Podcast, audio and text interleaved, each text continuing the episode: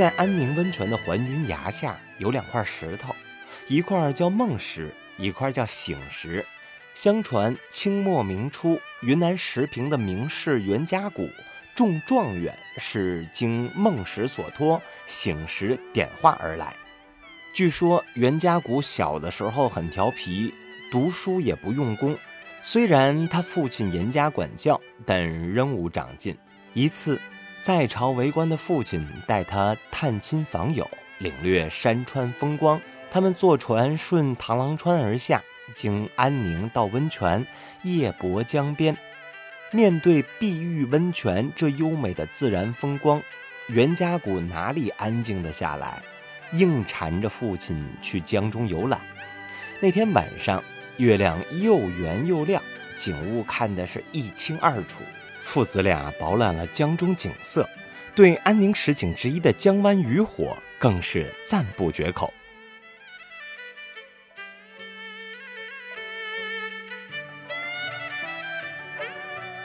夜深了，父子俩还游兴未尽，在撑船的烧翁的指点下，他们看到环军崖下的两块石头，于是先爬上了梦石。这一上去，父子俩就沉睡不醒了。到了半夜，还是冷风吹醒了父亲。父亲见儿子睡得很熟，怕他着了凉，就摇了摇袁家谷。见他还没醒，又使劲晃了晃，但依然看不到袁家谷醒过来。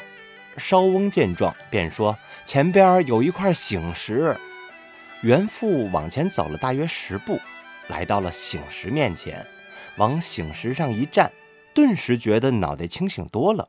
于是便和烧翁一起把熟睡的袁家谷弄到了醒石上。